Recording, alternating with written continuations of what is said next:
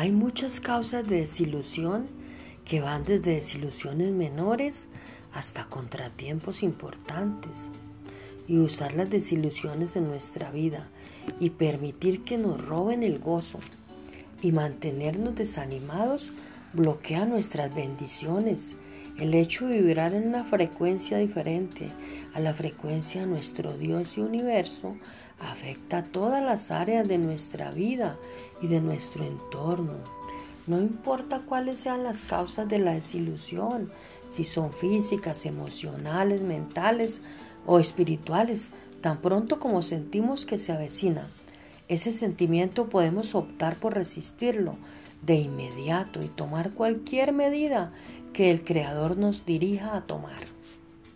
Tan pronto como comencemos a sentirnos desilusionados, especialmente si es un problema recurrente, es importante que nos digamos a nosotros mismos, hoy me enfocaré en la bondad de Dios en mi vida.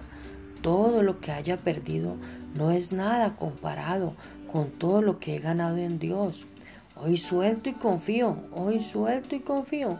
Tener esta actitud evitará que esas desilusiones se conviertan en desánimo e incluso depresión. Esto es algo que podemos elegir. Restaurarnos, sanarnos, soltar y confiar en lugar de hundirnos en la desesperación cuando las cosas no salen como queremos. Debemos resistir estos sentimientos y, y determinar dar gracias a Dios, al universo, con gozo, incluso en los momentos difíciles. Le permitirá soportar las decepciones y ser un hijo poderoso todos los días.